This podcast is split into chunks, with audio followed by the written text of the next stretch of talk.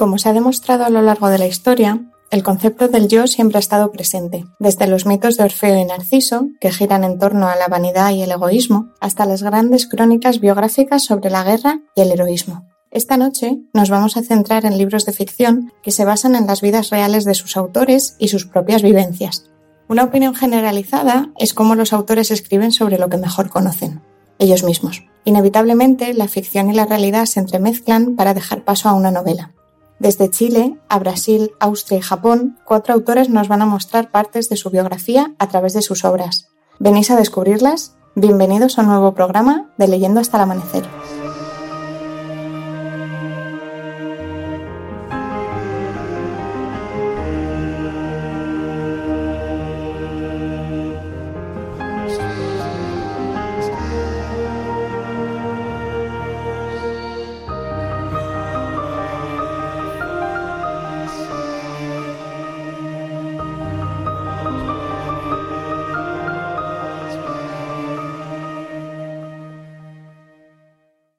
La mayoría usa la noche para dormir. Leer es aprovecharla para vivir.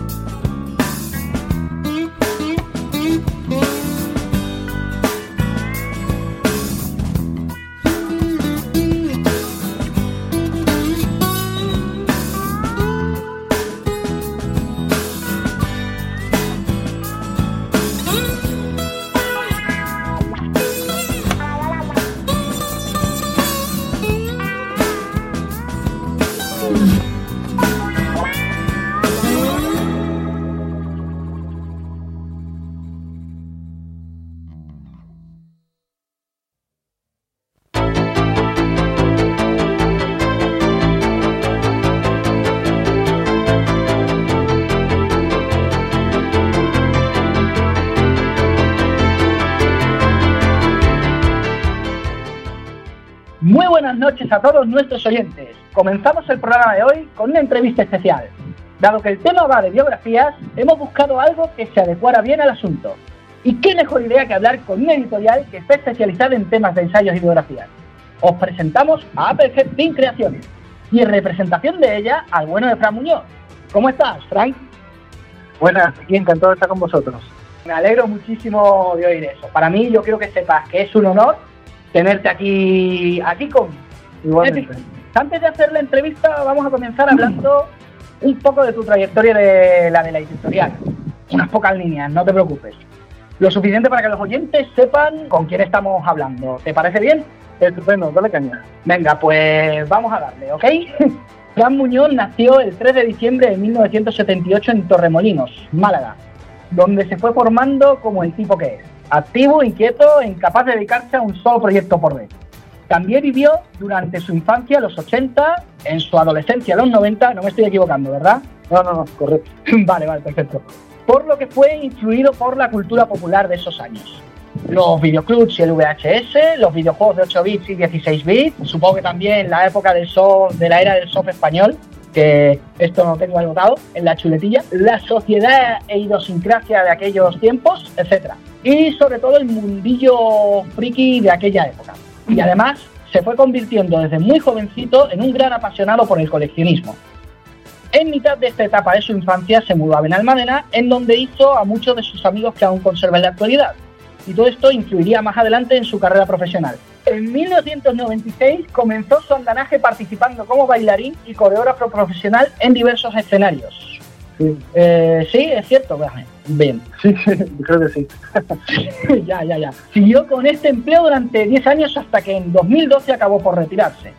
Es en sus últimos días cuando decide montar junto con un grupo de amigos suyos, Pedro José Tena y Emilio Diez, una propuesta original.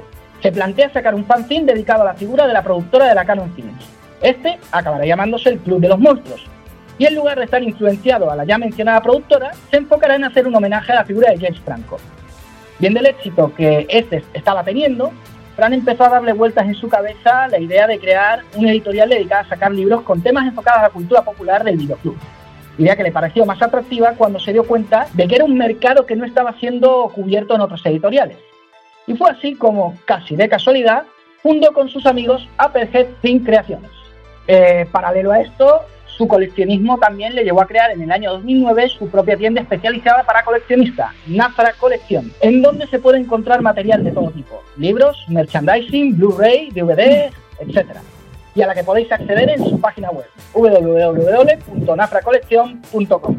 Y también, bueno, Nafra Colección eh, nafracolección.com creo que es suficiente para poder entrar. En fin, bueno, desde luego has tenido una trayectoria interesante, Fran. Eh, ¿Hay alguna cosa que importante que me haya dejado yo por ahí? Bueno, no, básicamente fue así. Se hizo el, el fanzine en principio, era para hacer un fanzine sobre la Canon, pero cosas de la vida, pues dimos con un contacto que nos iba a poner, digamos, a poder tener contacto directo con Jesús Franco. Y ah, cuando... Claro, sí, sí, sí. qué suerte! Sí, pero la, bueno, suerte entre comillas, porque la mala suerte es que falleció justo cuando iba a su casa a instalarle un DVD.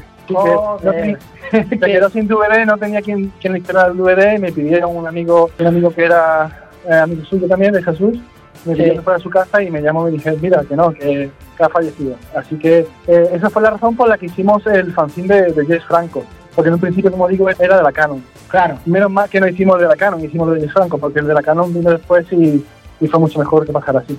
Sí, sí, bueno, evitando la muerte, claro, evitando la muerte. Sí, sí, evidente. Claro, eso ya, eso ya lo voy a mencionar más adelante, que lo tengo yo por aquí precisamente, que con más detalles. Pero mira, qué, qué mal rollo, tío, eh, lo siento, lo siento mucho, eh, la verdad es que es una la Sí, sí, porque fui incluso al hospital a mm. verlo. O sea, no falleció, le dieron un ictus y lo hospitalizaron. Y cuando fui al hospital, eh, digamos que fue entrar a la habitación y a los vamos, entrar a la habitación y, morirse prácticamente. O sea, que, que, fue un mal rollo total. Bueno, joder, qué putada. Bueno, eh, anécdotas, anécdotas que, que no se diga que acá no tenemos cosillas y anécdotas así de, de, este, de este mundillo. Acá, acá los lectores ya saben que yo soy del grupo el que, al que le mola las peliculillas, por así decir. De, del grupillo este de Leyendas ¿Ah, sí? sí, sí, sí. Ah, sí. sí, así que, así que a mí, yo cuando pueda, un día me tienes que mostrar ese fanfic bueno, bueno, no, no me voy a, no voy a retrasar más, voy a, voy a continuar. Así que volviendo al tema de Apex Setting Creaciones, saldría en el 2014 junto con su primera publicación, Canon Films, La Generación Videoclub Volumen 1. Y en un principio, Fran Muñoz había pensado en sacar otro fanzine parecido al número uno del Club de los Monstruos. Es decir, te habías dejado pendiente eso de hacerlo de la Canon Films. Con esto ya me lo has confirmado. Pero llegó a la conclusión de que toda la información que había reunido sobre la Canon podía llenar un libro entero. Y claro, en ese momento pensó, es decir, tú pensaste que era la oportunidad de sacar aquello que tanto deseaba. Una editorial dedicada a publicar, y cito textualmente, es que me encanta esta cita, perdona que la haya colgado, los libros que siempre habéis querido leer, pero nadie se ha atrevido a publicar. Con Emilio Díez, quien tenía su propia editorial llamada Corazón Literario, y con la tienda suya, con la tienda tuya, de, llamada Nafra Colección, eh, fundasteis, fundaron los cimientos de lo que sería Apple Creaciones. Y cuando conocieron a Pedro José Pena, finalmente encontraron el nombre y empezaron teniendo su espacio en Blogspot y Facebook. Desde entonces han ido creciendo poco a poco, tratando de seguir firmes en su filosofía personal de buscar la creación de esos libros que no solo no son fáciles de encontrar, pero que siempre gustan de leer. Se han movido más en el ámbito del ensayo y la biografía, pero nunca han dicho no a otros medios, como la ficción. Yo que sé, en casos como han sacado novelas, cómics, eh, literatura infantil y juvenil, y se han dedicado a buscar no solo temas que nunca se han traído al papel, sino también enfoques distintos en caso de obras o productos de la cultura popular, tratando de ir más allá de la nostalgia y enfocándose en el análisis objetivo y sociológico de dichos eventos. Objetos de estudio suyos han sido eh, la saga de Terminator, la ya mencionada productora de la Canon Films, que tienes ya tres, cuatro libros sacados, ¿no? Sobre este tema. ¿O, eran Sobre, sobre la generación de videoclub. Sobre la colección de generación de videoclub, sí. De Canon Films hay dos. De Canon Street hay dos. Sobre la generación Videoclub hay... Hay cuatro. Hay cuatro. Hay creo. Pues vale, vale, perfecto. El fenómeno de los superhéroes en el cine y figuras tales como las de los directores Joe Dante, Akira Kurosawa y el cantante Michael Jackson. Yo soy fanático de los tres. yo soy fanático de los tres. Y yo alguno, alguno me voy a comprar en cuanto pueda. Ya te comentaré eso más adelante.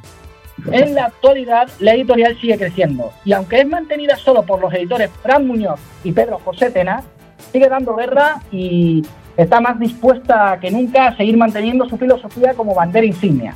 Entre sus ensayos actuales más destacados están La Guerra de los Clones, Más allá de Star Wars, enfocada en las diversas películas que surgieron como plagio y respuesta al fenómeno de la Guerra de las Galaxias, eh, Joe Dante, en el límite de la realidad, de Álvaro Pita, dedicada a la biografía y filmografía de este autor, y Casa de Sombras de Tony Jiménez, una novela de terror que sigue por mucho la filosofía de esta editorial. Y diría mucho más, pero es que si continúa así no vamos a comenzar nunca con las preguntas. Así que de momento diré que siempre podéis encontrar mucho más de lo que han creado por medio de su página web www.appleheadteam.com o appleheadteam.com. Y bueno, eh, no sé si me estoy dejando alguna cosilla importante. Bueno, puntualizo algunas cosas. Eh, eh, Emilio y yo, él con su editorial Corazón Literal y yo con Nafra Colección, decidimos colaborar juntos para hacer el libro de Canon Film, sin haber editorial de Applehead Team ni nada.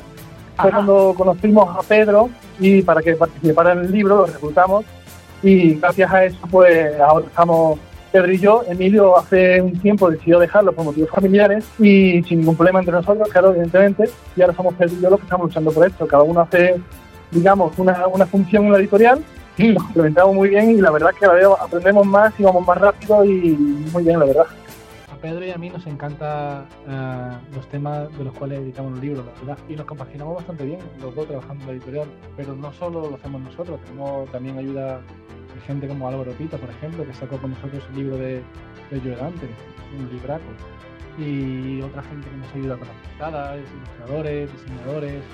Así que nosotros hacemos muchas cosas, pero también tenemos otra gente con nosotros, así que somos realmente un equipo. La, la, verdad es que es interesante, perfecto. Tengo entendido que a quien se le ocurrió el nombre de. Esto no son las preguntas, ¿sí? te, lo voy diciendo. Tengo entendido que a quien se le ocurrió el tema del nombre de Applehead Team fue precisamente a, a quien al final ha terminado de, de cesando la editorial de buen rollo, como tú me has comentado. No, no, no, no, no. No, no, no, fue. el nombre es mío. El, nombre, ah, el nombre se le ocurrió. Sí, sí, sí, sí, porque tiene que ver algo con, con una gran pasión que yo tengo un tema, digamos, eh, soy un gran fan de, Michael Jackson y Applehead viene de, de, ese, digamos, ese mundillo. Entonces, ah, vale, eh, vale, vale, vale. Perfecto, perfecto. Puntualizo que Pedro también es un gran fan de Michael, entonces por eso se lo, se lo propuse a él y le encantó el nombre. Applehead Team. Es que yo en la vida jamás lo habría asociado a, a vuestro rollo, ¿eh? Pero ahora, ahora todo me encaja un poco más. Yo, yo me lo preguntaba, ¿eh? Digo, yo que sé, Applehead Team a mí me suena, bueno, sí, me sueña rollo de ensayo y biografía, pero por la manzana de yo qué sé, de, ¿sabes quién quiero decir? ¿no? Que le cayó en la cabeza a, ¿cómo se llamaba este? A, a Isaac Newton, eso. Newton. Y, pero, pero nada que ver, nada que ver con el rollo de vuestra historia. No, no, no. Ahora encajo las piezas, por así decir. Y claro, yo la propuse y como Pedro entendió a la, referencia que hacíamos ahí, el homenaje que hacíamos, en el nombre y también en el logo había un homenaje a Michael, pero eso solo lo pueden ver gente muy fanática. Entonces, claro, a él le gustó, como él también es muy fan, pues le gustó la referencia y a mí yo, pues, no, era fan, pero le, pero le, le bien también. En guion eso se llama referencia del 3%, o bueno, humor del 3% cuando es el caso de humor. Es decir, que es solo creada para un 3% de la población que entiende, entiende lo que estás mencionando. En fin, pues nada, ya vamos a tirar ahora para las preguntas de la entrevista. ¿Te parece bien? Venga. Vamos a darle fuerte. En fin, pues vamos a empezar con algo fácil. ¿Qué fue aquello que te llevó a querer fundar con tus amigos Applehead Sin Creaciones? Es decir, ¿por qué una editorial y no un fanzine? ¿Y por qué enfocaros en la realización de ensayos y biografías? Pues por casualidad, porque no, no estaba nada ni planeado ni nada se hizo para que saliera así, salió así y conforme salió se tomaron las decisiones. Entonces, claro, como vimos en ese momento, al, darnos cuenta que había muchos libros de cine, pero ninguno trataba los temas que nosotros queríamos, al menos como nos gustaba a nosotros, porque sí hay muchos libros sobre cine de terror, sobre todo, pero nunca, por ejemplo, sobre Canon, es un tema muy, muy popular, todo el mundo conoce los libros de Canon, pero en el mundo entero no hay un libro sobre Canon. Entonces, claro, eh, dices tú, pues tiene que haber más temas que, igual que este no se hayan tocado. Claro, el libro tuvo mucha aceptación, pues se decidió seguir avanzando y conforme fuimos haciendo camino, fuimos tomando decisiones. Joder, es que, es que las mejores, las mejores historias de, creación de algo y tal ocurren, ocurren casi por casualidad, como tú dices. Es que todo, eso está lleno de anécdotas y tal, es que casi como un rollo punk, ¿no? Un rollo. Tenemos acá los instrumentos, vamos a tocar y vamos a crear una puta banda. sí, más o menos. Joder, pues, pues mola, mola, mola mucho. Pues venga, había sido fácil. Así que vamos a la segunda. ¿Cómo sabéis llevar a cabo vuestros ensayos y trabajos biográficos? Es decir, ¿cómo lo enfocáis, reunís la información, lo montáis y decidís llevar a cabo cuando os disponéis a trabajar con un escritor en algún tema en particular? ¿Ellos os traen las propuestas en las que trabajar? ¿Vosotros se las sugerís a ellos? ¿Cómo funciona la estructura de Apple Team Creación? La verdad que hasta ahora, la mayoría de las veces, han sido temas que hemos propuesto o que hemos buscado a alguien que hemos visto que, le gustaba un tema y le hemos propuesto hacer un libro. Ah. También nos, han llegado propuestas de gente y, se han adaptado, digamos, a nuestro estilo. Las dos cosas. sí, sí, sí, pero sobre todo eh, son propuestas que hemos, eh, le hemos hecho gente para que quiera, porque claro, mucha gente hace un, libro sobre un tema, pero a nosotros nos gusta que, por ejemplo, un libro sobre Canon, volvemos al mismo tema, se hable de las películas, se hable de, la productora, se hable de los videojuegos, se hable de los juguetes, se hable un poco de todo. Y, uniendo eso a temas que no se tocan normalmente, puede ser nuestro, digamos, nuestro estilo, nuestro sello. Temas que no se tocan normalmente y cuando se toca un tema, intentar abordar la mayor posible cosas que se hayan hecho sobre ese tema. Coño, me resulta curioso. Mira, perdona que te meta aquí dentro de esta pregunta, otra pregunta igual, porque me acabas de despertar una historia interesante. Eh, ¿Es diferente cuando tú trabajas con un escritor, eh, el cómo lo llevas y cómo lo conduces cuando estás trabajando con un escritor que hace ensayo y biografía que cuando hace una obra de ficción? ¿O tú ves diferencias? sí, claro, la diferencia es que las, novelas, novelas normalmente, las novelas normalmente no las proponen nos vienen con una novela y, si se, es original, por lo menos para nosotros, tiene nuestro estilo, entonces la aceptamos. Y realmente no solemos cambiar cosas de la novela, básicamente la dejamos como el autor la trae, así que en este caso es diferente. amigo, ahí, ahí es donde yo quería llevar. Entonces, en trabajos biográficos y en trabajos de, ensayos y de movidas, tenéis un control más pero en el sentido de que, no en el mal sentido, sino en el sentido de que tenéis una dirección ya más o menos a, o concedís con el escritor esa dirección. Pero en bueno, dais un poco más de libertad en ese sentido, porque es A ver, en, el, otro, en los ensayos también damos libertad. la cosa es que en la ah. novela a lo mejor damos alguna directriz o alguna idea que el autor ah, no. Pero en, los ensayos también eh, el autor escribe lo que quiere. Lo que pasa es que nosotros le decimos que escriba sobre este tema, por si se lo ha pasado, que escriba también sobre este. el autor lo hace libremente. Mola, mola, mola mucho, mola mucho. Eh, eh, eh, porque es un mundillo que yo no conocía. Yo conozco más el mundillo, digamos, de ficción y tal, pero el mundillo ese no tanto como, como se llama. En fin, vamos a la tercera pregunta. ¿Cuáles crees que son las virtudes necesarias para ser considerado un buen autor a la hora de publicar ensayos, biografías o materiales de consulta de similar naturaleza? Bueno, eso es complicado porque cada uno tiene un gusto cada, uno tiene un gusto y cada uno tiene una preferencia. Hay gente que, le gusta que hablen de las cosas técnicas, por ejemplo, los ensayos, o a otra gente que le gusta que le cuenten cotilleo de la película, otra, oh, sí, sí, sí, yo creo que todo lo que sea, lo que mm. se haga se tiene que hacer con pasión, que te ah. guste de verdad y que intentes por lo menos saber eh, de lo que estás hablando. Porque evidentemente tú puedes creer, saber que estás hablando de algo en concreto, claro, y te puedes equivocar, puedes tener fallos, pero por lo menos que no hayas, que hayas hecho el esfuerzo por, por intentar lo mejor posible con yo creo que todo se consigue. Eh, me gusta, me gusta mucho eso, como es un trabajo más científico, más de, contar hechos y tal, pero hay un rango también de, lo personal. Me gusta eso que tú estás planteando ahí. Eh, claro, entonces se te exigen cierta rigurosidad o cierto intento de rigurosidad.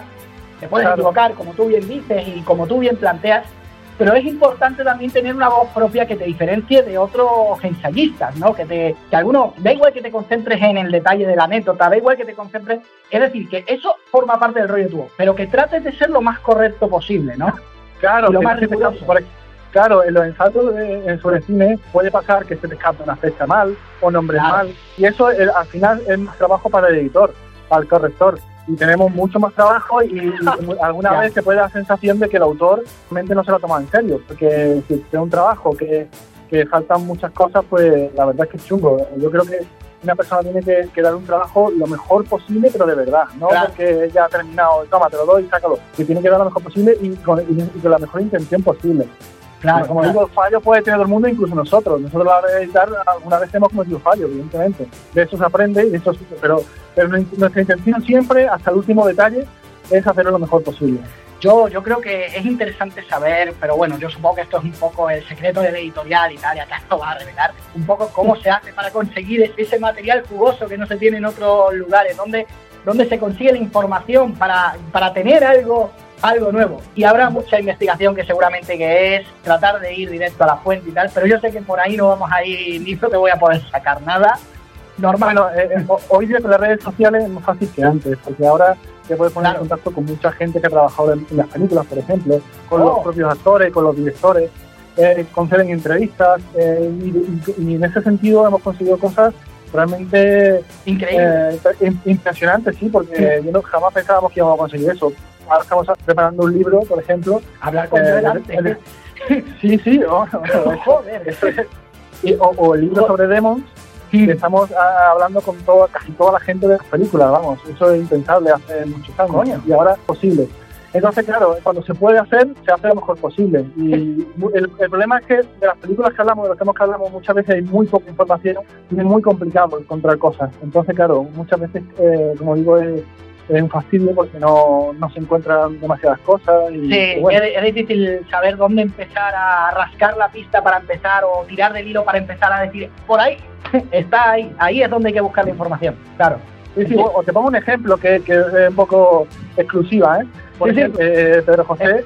está preparando eh, un libro sobre los Kung Fu Kids oh. y ha conseguido hablar con los Kung Fu Kids originales. ¡Coño! claro. ¡Joder! Hablar con esta gente en China y conseguir más o menos formación de ellos de primera mano. O sea, que y, poder hablar, imposible. Y poder hablar con los chinos. Sé que... ¿Cómo, cómo, lo hará? Hablando en inglés, supongo, porque... Claro, sí, sí, sí. sí. Joder. Bueno, en inglés y con el traductor, ¿eh? De chino. O sea que con un poco de todo. Por eso digo que las nuevas tecnologías ayudan mucho a eso. Y el que quiere encontrar información, aunque a veces sea más difícil, el que quiere hacer las cosas bien puede hacerlas bien. Perfecto, sí, sí, me encanta todo este planteamiento que me estás contando porque es verdad, es una gran verdad. Vamos por la cuarta pregunta. Una para los escritores que os estén escuchando. ¿Qué es necesario para poder entrar en Apple Heading Creaciones? ¿Qué tiene que tener una obra, sea estas obras de consulta como ensayos, biologías, o bien de ficción como novelas o antologías, para que puedan llamaros la atención? Pues si son de ficción, que sean originales, más, que nada, y, de, los temas que a nosotros nos gustan, como el terror, ciencia ficción, eh, incluso erótica. Y, cuando son ensayos, pues sobre todo que sean de temas que no se hayan tocado mucho, y temas eh, de los 70, de los 80, porque hay mucho todavía sin hacer. Claro. Y, claro, si alguien, el problema es que encontrar una persona que sepa mucho esos temas y que a la vez escriba bien, muy bien, me refiero, es complicado. Entonces, claro, ah, te ponen una balanza una persona que sabe mucho y que escribe, bueno, pasable, nosotros lo podemos hacer corrección y mejorar el texto, pero claro, hacemos una balanza y es la única forma, porque claro, eh, escribir muy, muy, muy bien, hay gente que escribe muy, muy bien, pero no de los temas que a nosotros nos interesan. Entonces, claro, preferimos que esa persona sea un experto o, casi experto en ese tema y que a lo mejor no escribe tan, tan bien, pero entre una cosa y otra, pues ponemos la balanza y merece la pena. La información y la calidad de dicha información por encima del estilo. Claro, porque lo que se pretende es dar, es dar, información y hablar de un tema que no se habla, algo nuevo, dar algo para otro tipo de escritura y otro tipo de libros. Nosotros no pretendemos, o sea, pretendemos que estén bien escritos, evidentemente. Claro, pero que, lo que queremos es una información. No, no va por ahí los tíos, que no iba por ahí, pero entiendo lo que quiere decir. Sí, sí, sí, sí, pues me, me, mola, me mola mucho esa, esa filosofía, ¿eh? la filosofía de, de, descubrir algo nuevo, sí, está, está muy bien, de, de buscar horizontes, de, de encontrar América. Ahora para los lectores, ¿por qué deberían ir a comprar en Apple Heading Creaciones? ¿Qué pueden encontrar en vuestra editorial que no sean capaces de hallar en otra? Creo que ya me ha respondido esta pregunta antes, pero bueno, dale, dale un matiz, es tu oportunidad de venderte, Frank. Básicamente eh, escribimos sobre o editamos sobre cosas que no se han editado antes y lo mejor de todo es que no se han editado casi en el mundo porque es verdad que en España no, pero en el mundo es también complicado. Los libros que vamos a sacar ahora, que, vienen ahora nuevos, o sea, o se ha editado uno en todo el mundo o ninguno. por eso, nosotros creo, mucha gente escribe sobre cine, muchas editoriales, pero no creo que, eh, no digamos que, no digo que lo hagamos nosotros mejor ni peor, simplemente que nuestro estilo y nuestra temática son totalmente diferentes del resto. Y por eso creo que, que, tenemos un nicho de mercado ahí que, que, hemos conseguido hacer nuestro. Pues eso está, eso está de puta madre. ¿Habéis pensado, esto no lo tomes como una de las preguntas más, sino como una subhistoria de esto? ¿Habéis pensado vosotros en conseguir, dado que sois los únicos, conseguir material que es único alrededor del mundo, en conseguir traductores para distribuirlo alrededor del mundo, precisamente. Yo qué sé. Mover los libros alrededor del mundo. Exactamente, sí. a ver, tenéis material que.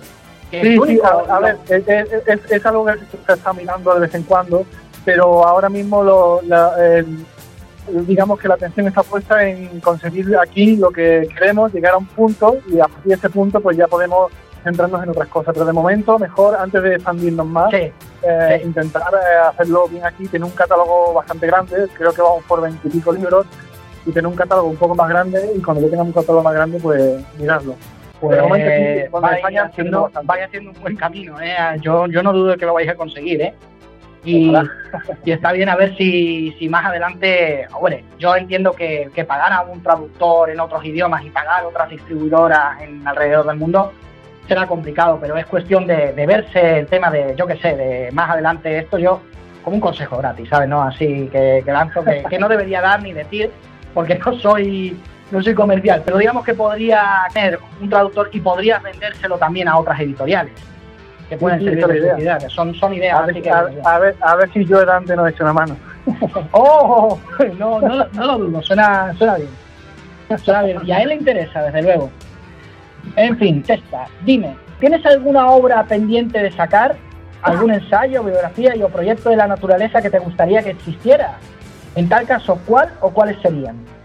No, no algo que tú hayas, perdona que me la pregunta, no algo que estés por sacar ahora mismo y tal, sino digamos un ensayo que en este momento tú estés pensando, me, molaría, que, eso, eso existiera.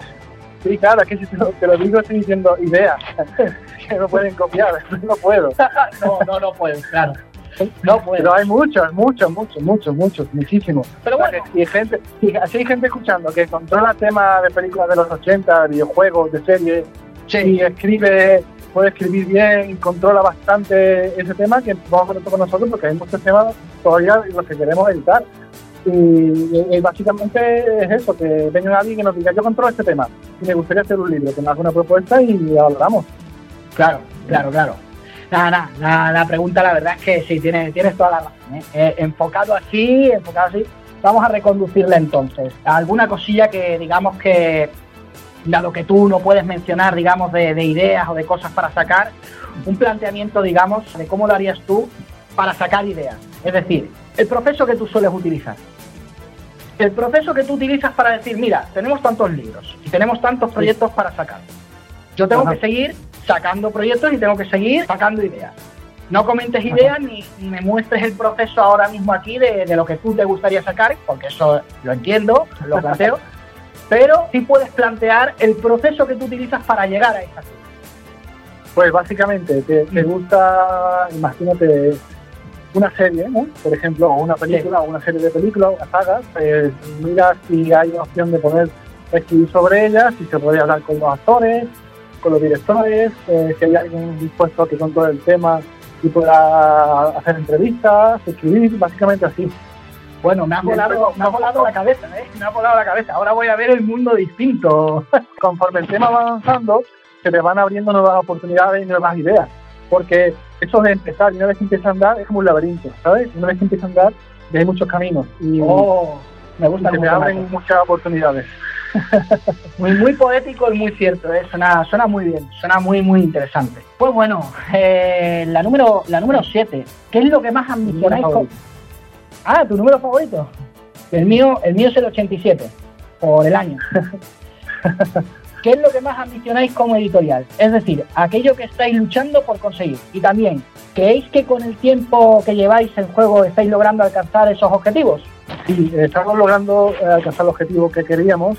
Lo que sí va, eh, vamos un poco, mm, o sea, no vamos rápido, vamos un poco a medio tiempo. pero ya, sí, no, ahora sí lleva la cosa más, se va viendo más color, se va viendo más pero al principio ha sido muy lento porque no podíamos hacerlo todo como Mm. queríamos y Claro. claro, hacer un catálogo, una vez que ya tienes catálogo, pues eh, aunque sea pequeño, una vez que tienes ya catálogo es más fácil y ya tienes un poco de nombre. y Los comienzos, pero- los comienzos son duros, ¿eh? Es así. Claro, sí. Bueno, mm, mm, han sido duros, pero más que duros, lentos. Mm. Pero como te digo, ahora ya, si todo siguiese así como va ahora, eh, mirásemos un año adelante, prometería bastante. Ah, perfecto. Pues mira, yo te deseo el mayor de los éxitos posibles en, en eso. Me alegro de que estés consiguiendo los objetivos que te estás planteando y que Sí, vayan bueno, más, eh, que, que salgan nuevos objetivos. Eso es así. Pedro y yo estamos luchando mucho y además que nos apasiona esto y estamos esforzándonos bastante, bastante. Y aprendiendo mucho los dos. Se nota, se nota oyéndote, se nota muchísimo. En fin, la octava pregunta. ¿Algún proyecto que queréis enunciar? Bien sea algo que estéis preparando para sacar dentro de poco o algo a medio o largo plazo. Recuerda que este Bueno. espacio, Frank, eh, puedes usarlo para conocer, para, para hablar de cualquier novedad que tengas ahí. Editamos un libro sobre WWF, Pressing Cat, la, la mítica lucha libre de los 90 de Telecinco. Oh, Con el sí, el guerrero, el guerrero americano, el guerrero americano. Andrés Gigante. Wow, máquinas. Pues un libro sobre ese tema. Este libro abre una colección sobre televisión, sobre programas de televisión y series. Sí, ya hay otro libro preparándose que va, que va a sorprender a la gente porque yo creo que nadie se va, se va a esperar un libro sobre ese tema. Oh, Es un tema muy friki. Para mí muy friki. ¿Sí? Pero, no, pero no, en el, no en el sentido negativo, sino muy No, no, friki, no en el sentido, porque no en el sentido peyorativo, en el sentido correcto. Correcto, sí, porque es un tema que, yo no me lo esperaría, pero, pero la verdad es que está saliendo muy bien y encima el autor está trabajando directamente con uno de los protagonistas de esa serie, ¡Oh! que va sobre una serie. Está trabajando directamente con el protagonista. Bueno, que- tenéis, tenéis colaboraciones de lujo, eso eso se nota, ¿eh? es algo en lo que se puede diferenciar a Pet de, de otras editoriales. Bueno, eh, no sé, eh, co- como te digo, con mucho esfuerzo y mucho paciencia, al final se consiguen las cosas. Pero claro, si no, si no te rinde antes, lo consigues. El problema es que mucha gente o no puede seguir adelante y, y se retira antes de tiempo. Pero yo creo que cualquiera que luche por lo que quiere y insista, insista, eh, lo consigue. Me gusta, Otro- me gusta esa frase tuya, Fran, porque, porque es, mi, es mi lema, es mi símbolo, de hecho, es mi insignia. Eh, otro, perdona, eh, otro libro que, Sí. que, que estamos pre- eh, que Pedro está preparando el de, de Demons, son las dos películas de Demons, que esto Ah, va sí, a ser increíble. Increíble eh, porque, como te digo, colabora todo el mundo ahí. Eh, está muy bien, tiene muchas entrevistas exclusivas directamente. O sea, no son entrevistas de, de periódicos ni de artículos antiguos, sino entrevistas exclusivas de ahora. Eh, muy, muy, muy, muy interesante. Frank, eh, te voy a pedir una cosa. Estamos en una, estamos en leyendo hasta el amanecer y puede que mucha gente no sepa cuáles son las películas de Demos. Dales una pequeña idea para que sepan qué es lo que estás vendiendo. Las películas de Demos son dos partes, unas películas de unos demonios que no sé si la gente lo recordará. eh, el público entra a un cine y hay una máscara con la que se, se cortan, digamos, y se transforman en demonios, así de simple. Eh, y el, ci- el cine pues, se vuelve en una carnicería eh, total y hay Sí. dos partes. Una que es un edificio, la primera es un cine, la segunda un edificio y no estoy seguro que la gente, gente que le gustaba este cine de los 80, cuando vea la, la portada Sí. libro que hecho la ilustración, eh, va a flipar y la va a conocer. Va, va, seguro que mola un montón. Pues, ¿y alguna, ¿y alguna cosilla más o por Sí, ahí? e- ese, e- e- esa- ese primer libro se abre de una colección que se llama Noche de Lobos, como el mítico programa de Antena 3, Ajá. donde hay un libro dedicado a, Freddy Krueger ¡Oh! y otro de- dedicado a la, a la saga Halloween. Joder, cómo la mola. saga Halloween. Sí, sí, sí, sí. Esos son los, tres- los tres primeros libros que van a salir de esa, de esa colección. Pesadilla en Elm Street y Halloween. A mí me lo hacen. ya te lo digo de antemano. En fin, pues ya, ya esto se está acabando, Frank. Así que vamos a la penúltima pregunta. Y te voy a hacer una que hago siempre de comodín a todos mis entrevistados. ¿Qué pregunta te habría molado que te hubiese hecho? Y una respuesta Pues- para ella molaría también bastante. Eh, pues, ¿qué, qué espero de si voy a sacar alguna novela nueva? Y en este caso, te diría eh, una que se llama La Forja Negra, Ah, de, uno, de, de un autor que es un máquina. Y yo, espero de esa novela muchísimo, espero muchísimo, porque es un tema que no hemos tocado en la editorial nunca, sí, un tema que está muy latente, que sí se escribe sobre él, pero que yo creo que en esta novela tiene un toque retro, pero vamos, y le va a gustar a mucha gente. Bueno, pues este tema lo has sacado tú, ¿eh, Frank? A mí no me digas ahora ya ninguna historia de que yo he dicho tal, tú has sacado el título, tú has sacado tal. Eh, muchas, muchísimas gracias. ¿eh? Yo, yo también estoy muy emocionado de hacer eso. Eh, por si los oyentes no se han coscado, que yo creo que está clarísimo. Yo soy ese autor de esa novela. Voy, a dejarlo pasar de momento porque creo que, eso para la más adelante, pero que yo te, te, digo que yo estoy emocionado de hacer eso y que tengo un montón de ganas de mostrarte las cosillas. ¿eh? Así te lo dejo yo aclarado. En fin, finalmente, la última pregunta, la marca de la casa. ¿Hubo algún libro que alguna vez te haya mantenido leyendo hasta el amanecer? ¿Y cuál?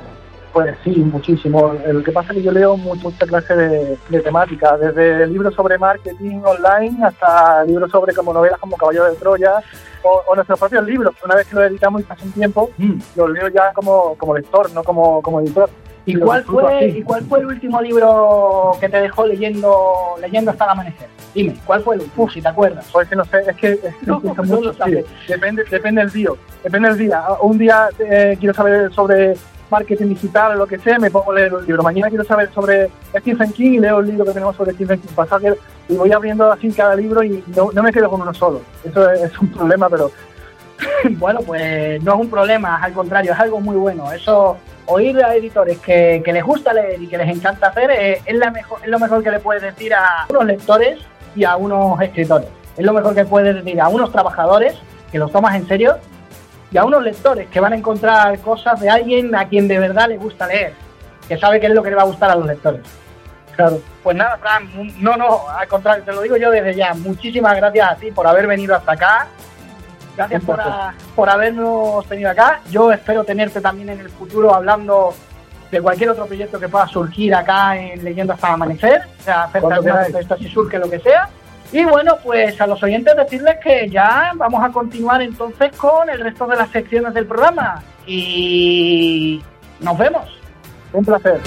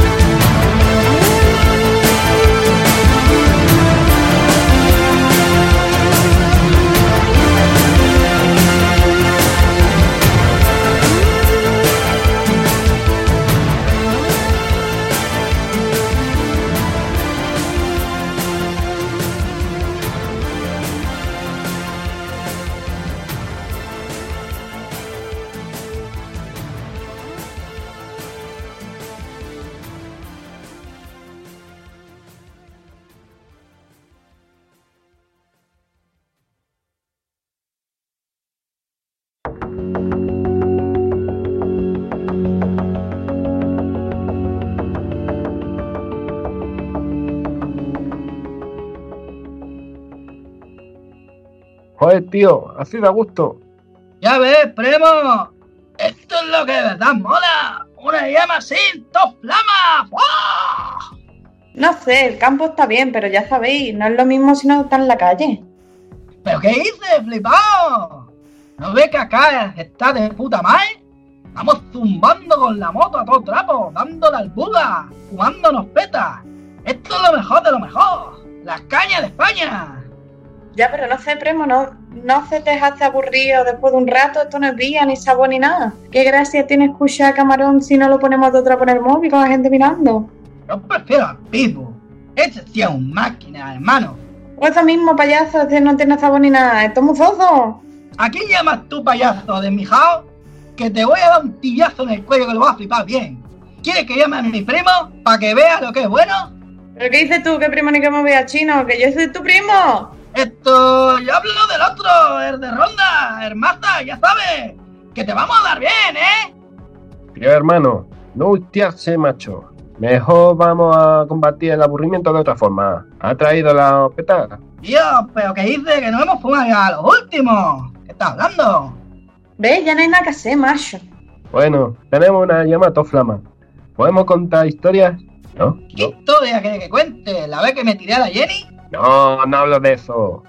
¿El día en que robamos y reventamos a los frikis Tampoco. Hablo de historias de canguelo, de miedo, tú sabes. Bueno, tenemos esta flama tochunga. Vemos. El ambiente está puta madre. Dale picotron. ¿Vosotros sabéis que este campamento está maldito? ¿Qué historia de mierda es esta? ¿Va a contar el rollo ese de Jason Morris? ¿El Jason? Sí, tío, el Jason, ya sabes, la máscara de jockey y, eh, y el machete ese. Ah, sí, ese mola mazo. Pues este es peor. Un primo mío me contó que muchas noches viene a cazar gente como nosotros. Es chungo de cojones. Va con una máscara negra, ojos rojos, sangre, un látigo en la mano, un flipado, vamos. Es una chorra. ¿Ah? ¿Qué va a querer hacer eso? Macho. Pues lo hace y luego dice cosas raras. La palabra se escribe con S. Esto tiene triatongo. ¿Tío Tongo? Yo qué sé, tío. Un rollo sobre reglas cromatopicales o algo así. El, el caso es que viene a campamento como esto a cazar premos como nosotros, con tanta, con tanto historia.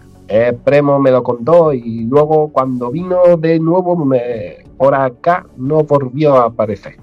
¿Eh? ¿No volvió? No volvió. ¿Y qué podemos hacer si se viene? ¿No será mejor que nos vayamos? Nah, es solo una historia.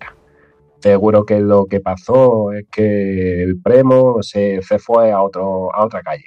No hay peligro de que se presente un tío así. ¿Qué tío es eso? No sé, mejor vámonos de aquí.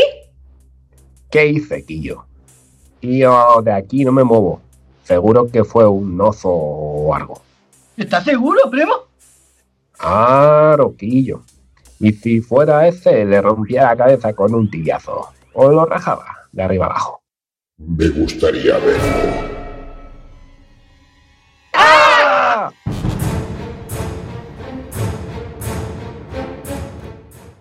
Preparaos, corderitos, porque voy a por vosotros.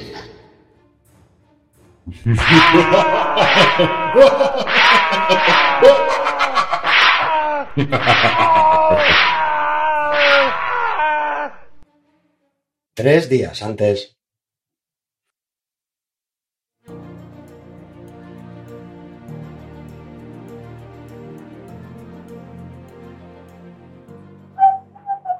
Letra B, letra B, letra B. Suenas como la V, letra B. ¡Hombre, Casti! ¡Qué contento te veo! Ah, hola, Axel. Eh, solo voy a pasar unos días en el campo. Es algo que siempre hago en primavera. Ya te veo, ya te veo. ¿Eso es una visera? ¿Cañas de pescar? ¿Una mochila? Te vas de campamento, tío, ¿eh? Ya ves, estos viajes siempre me ponen de buen humor. Voy de cacería y creo que este año va a ser de los más productivos. Tráenos algún recuerdo, fotos y esas cosas, ya sabes. Seguro, si tengo tiempo, lo haré.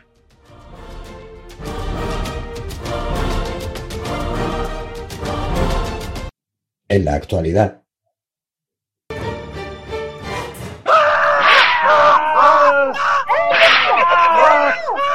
¡Quedaos quietos de una vez! He prometido fotos de las capturas que haría. Eh, Posad boca abajo, como si fuerais peces que acabo de capturar. ¡No nos mates, primo! ¡A callar! sí, esta es una de las mejores vacaciones de primavera de toda la historia.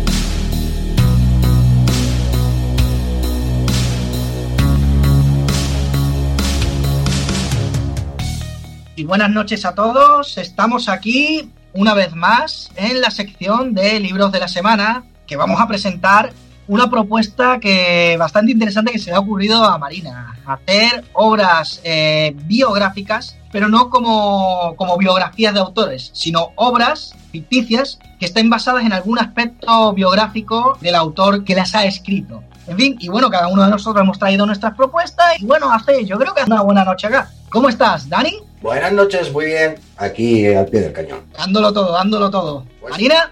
Yo igual, lo mismo, se nos ha ido el sol en Madrid, ha vuelto prácticamente la lluvia, así que yo tan contenta. Pues, pues somos dos, somos dos. Y se me han mojado los libros porque me dejé la ventana abierta cuando llovió. Putadón, sí, sí. ¿Y Jonathan? Pues aquí estamos. Buenas noches. Buenas noches. También opinando como Marina, mejor con el frío. Bueno, con el frío, con el frío sí, yo, yo también estoy más contento con el, con el fresquete, por así decir. Aunque bueno, ya, ya sabemos cómo hace de frío en comparación con el buen norte, por así decir. En fin, pues acá estamos, ¿no? En la letra enroscada y vamos a traer acá nuestras distintas propuestas. Empiezo yo. Hoy os he traído algo especial.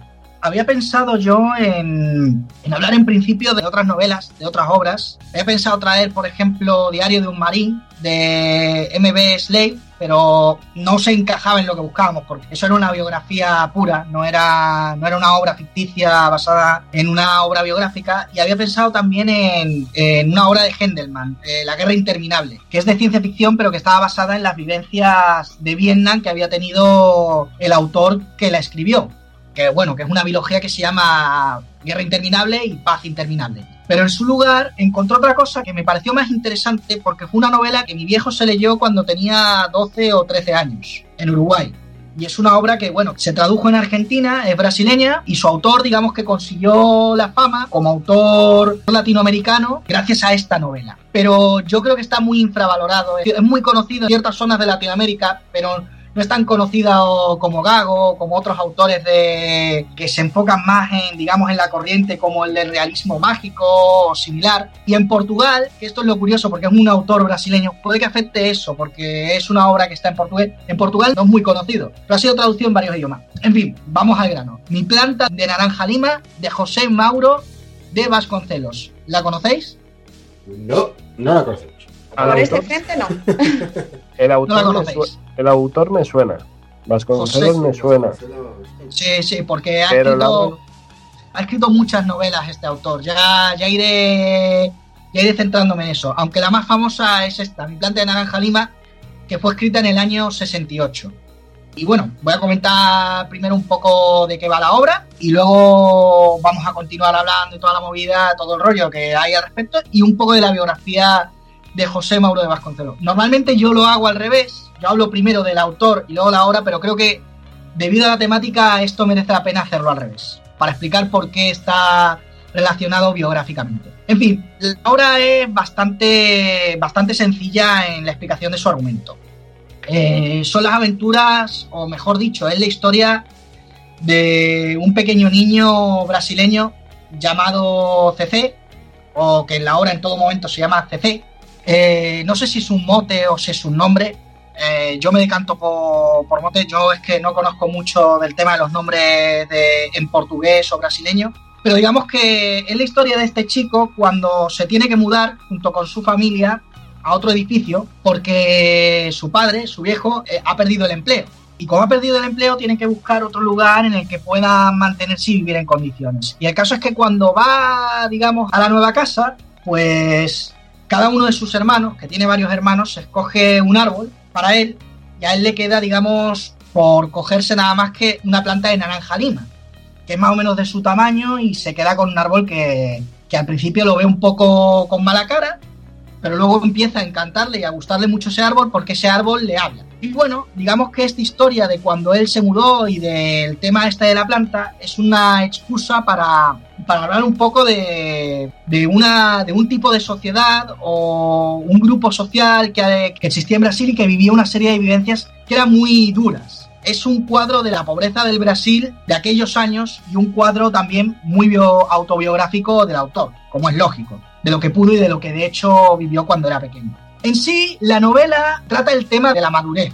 Esto es lo interesante. No quiero comentar mucho sobre ella, porque, y esto lo digo completamente en serio, de verdad, tenéis que leerla, porque digamos que nos adentramos en el mundillo interior de este chico, de Sese, y de todo lo que va viviendo y todo lo que va pasando, un chaval muy curioso que, que, mezcla sus juegos con los trabajos y las penurias que está pasando. A ver, es un chaval que, por ejemplo, que con 5 años ya está limpiando zapatos en las calles y todo el rollo, pero a la vez está jugando y es amigo de otros chavales que son ricos. Es un chaval que sabe leer desde una edad muy temprana y que aspira a convertirse en poeta el día de mañana pero de alguna manera, digamos que la familia como que no ve con muy buenos ojos que, que, esté atendiendo tanto a ese tipo de conocimiento, a ese tipo de temas, y no sea mucho más práctico en otros sentidos. Y, y no quiero comentar mucho de la novela, porque parte de la novela es la sorpresa de con respecto a las dificultades que vive y cómo las resuelve y a la ilusión que tiene el chaval y a cómo trata a su hermano menor, Luis, para también mantener su inocencia o, jugar con él o, o, engañarlo, a las travesuras que comete, porque comete travesuras que, que bueno, que son un poco serias, y a las situaciones que vive. Eh, me da mucha lástima comentar esto así, pero es que es una novela en la que si yo comento mucho, la destripo. ¿Sabéis lo que quiero decir yo con eso, no? Sí. Sí, sí, sí. Es un tipo de novela que, que, es interesante no tanto por lo que cuenta, sino por cómo lo cuenta. Y el epílogo cambia un poco ese carácter, digamos, oscuro de la historia a darle uno mucho más esperanzador. Es una obra que en el momento en que la leyó mi viejo, perdona que yo entre un poco en el terreno de lo personal, supuso, por así decir, su, su Harry Potter. Mi viejo ya había leído otras historias, había leído ya historias de aventura, historias de, de, Flash Gordon, historias de... Sobre todo él era un gran lector de Emilio Salgari, de Julio Verne, ese tipo de historias que se le daban mucho a los chavales jóvenes en los años 70. Pero digamos que esta fue la primera novela que le encandiló por la manera que estaba de narrar a pesar de que no era una historia, por así decir, de aventuras para chicos, por, así contar, y que se leía siempre todos los años y todos los años le encontraba algo nuevo. Y lo curioso es que esta novela se ha convertido en un estándar para chavales, es decir, para dársela a leer a chavales en la primaria, cosa que considero yo como un error, porque esto no es una novela para chicos de primaria. Esta es una novela para gente mucho más grande. Esto es como darle a un chico de primaria a leer, yo qué sé, El Guardián entre el Centeno o, o, alguna cosilla así. No, no lo va a poder entender, no lo va a poder disfrutar y, y lo va a pasar muy mal. Y, y, es una tortura en ese sentido. Pero, pero lo que sí que tiene es que está muy bien escrita en el sentido que está escrita de forma ligera. Casi todos son diálogos, diálogos muy, muy de barrio, muy, muy de calle. La traducción está hecha en Argentina, y, pero a pesar de ello es, es, bastante entendible y bastante comprensible. Y sobre todo está bien trasladada la manera de hablar y la forma de expresarse de Brasil, en el habla portuguesa. Tiene también algunos pequeños glosarios de comidas, de árboles, de, de ciertas cosillas que no ha podido traducir porque tienen ese nombre y son de difícil conocimiento fuera del marco de Brasil porque son temas culturales, eh, temas etnocéntricos y ese tipo de cosillas. Yo le he encontrado diferentes grados de lectura en el sentido de que cada uno puede encontrar algo distinto. Eh, yo he comparado muchísimo como mi viejo le ve como, como es una novela con la que uno puede percibir o puede encontrar cosillas, digamos, entre las cosas que tú tienes, apreciar más lo que tienes, yo lo he enfocado en otro lado. Yo lo he enfocado más como una especie de canto himno a la nostalgia de la inocencia y que está muy enfocada en ese lado. Y en ese sentido, yo creo que es toda una obra maestra a descubrir eh, en cierto sentido en el ámbito hispanohablante, sobre todo en Europa, en España, creo yo. Yo creo que mucha gente debería leerla y conocerla, porque, y aquí es ahora donde vamos nosotros, al autor, Josena Mauro de Vasconcelos es un autor que tiene una particularidad a la hora de meter muchos elementos propios en la novela. Que él nació en un barrio de Carioca, en Mangú, y su madre era de origen indígena, pero su padre era portugués. Y es algo que de alguna forma comparte con el protagonista. El protagonista también es de origen indígena, tiene, tiene un origen de madre que es india, eh, si no me equivoco, era. No me acuerdo cuál era la etnia. Pero bueno, eh, curiosamente tiene esos elementos, como yo estoy comentando, de que transmite la experiencia de, de, lo que se vivía en la calle, de la pobreza. Pero también un poco cómo se veía el mundillo y cómo se veía a los chicos el tema de la violencia infantil. ¿Sabéis lo que quiero decir, no? La normalización de la violencia infantil. Sí. Por cada una de las cosas que hacía, eh, le castigaban eh, o, pegándole o, dándole palmas y se veía como algo normal. Y esto como que, que este hombre como que lo vivió de alguna forma también en su infancia. También los cambios bruscos, eh, la- las movidas... Es que no quiero hablar mucho al respecto de esto porque entonces os voy a spoilear en la novela y merece la pena que la leáis. Pero digamos que vivió cosas muy choqueantes en su niñez vivió cosas que le, que le hicieron madurar demasiado rápido y digamos que en este libro que es tan popular todo eso está muy bien llevado, está también está llevado y todo el mundo lo reconoce. Cursó durante dos años la carrera de medicina, pero luego abandonó sus estudios para volver a Río de Janeiro y este tío hizo un montón de cosas. Fue entrenador de boxeo de peso ligero, eh, de varios boxeadores de, de peso pluma, se dedicó a cargar bananas, fue pescador, fue profesor de hijos de pescadores, realizó películas y antes de haber hecho esta, esta novela había escrito 18 y ha realizado muchas novelas aparte de esta y muchas otras historias que en ocasiones se han llevado a telenovelas y se han llevado también a- al cine. Mi planta de naranja lima, de hecho, la, la última película que se ha hecho tiene tres novelas por lo que he oído, telenovelas quiero decir, sabéis por, por dónde va. Y tiene una película realizada en 2011.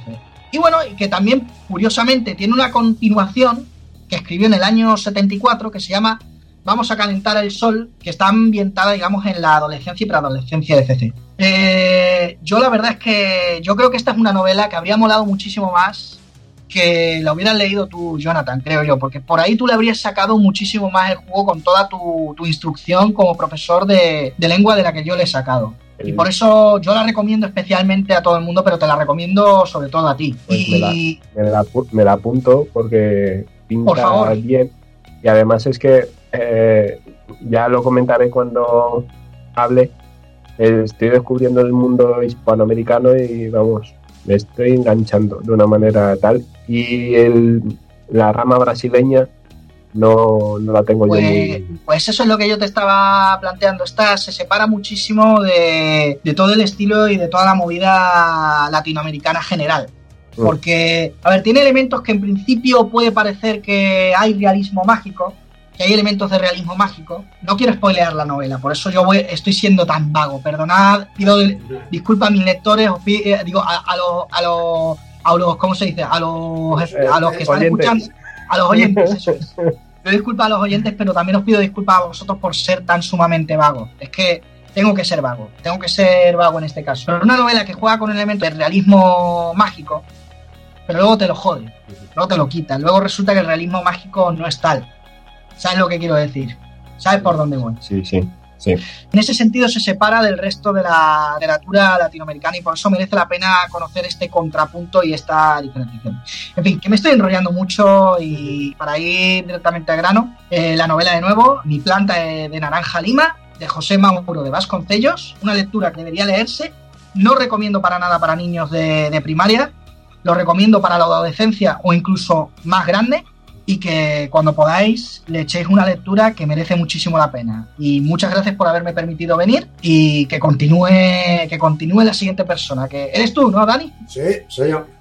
soy yo, soy yo. A ver, interesante, interesante ahora, me lo apunto. Y ahora yo os voy a traer un título más que adecuado para este programa, aunque no es un título original de su autor, ya que esto es una recopilación de, de relatos, que no es otro que el de relatos autobiográficos de Thomas Bern, Bernard, Benhard, como he comentado antes aquí a mis compañeros, mi eh, austriaco, por decir de alguna manera, lo tengo un poco oxidado. Entonces, Sí.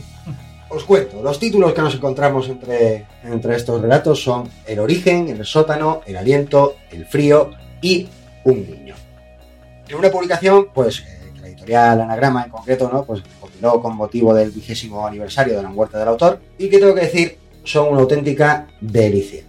A ver, no voy a entretenerme en cada uno de los relatos, sino que hablaré de la obra en general, que sin duda alguna, pues, pues oye, como que debería ocupar un buen lugar en las librerías de cada casa. Os cuento por qué. Mm. Yo personalmente no había leído nada de, de este hombre, de Tomás eh, Benard, y tengo que decir que es uno de esos autores que o bien lo amas o bien lo odias. ¿Por qué?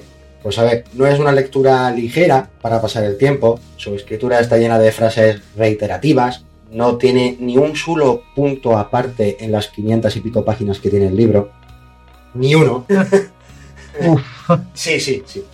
Y, y bueno, pues y el conjunto en sí de, de- de- toda la lectura de todos los relatos está cargado de una intensidad emocional bastante fuerte, ¿vale? Es muy, es muy intenso. Muy intenso en el, en el aspecto bueno, ¿vale? No es un intenso de la vida, tiene sus motivos para ser intenso. Pues entonces, todo este conjunto pues hace que en un principio y a muy simple vista no sea una lectura muy apetecible, por decirlo de alguna manera. Pero por otro lado, una vez que caes en sus redes, ves que todos los recursos que utiliza pues tienen su función, una función muy bien aprovechada, que va a hacer que actos eh, que en un principio pues debieran de ser cotidianos, ¿no? O deberían de ser cotidianos, acaben siendo excepcionales y que hacen poner la piel de gallina en muchos casos. Eh, no vivió en una época fácil, ya que nació en el, en el 31, cuando aún era el imperio austrohúngaro. Ah, no, perdón, perdón, el imperio austrohúngaro cayó en el 19. No, nada, estamos hablando de la No, primera república de Austria. Ya, entonces, nació en el 31 y murió en 1989. Y entonces, claro, siendo el austriaco que es, pues vivió muy de cerca la Segunda Guerra Mundial.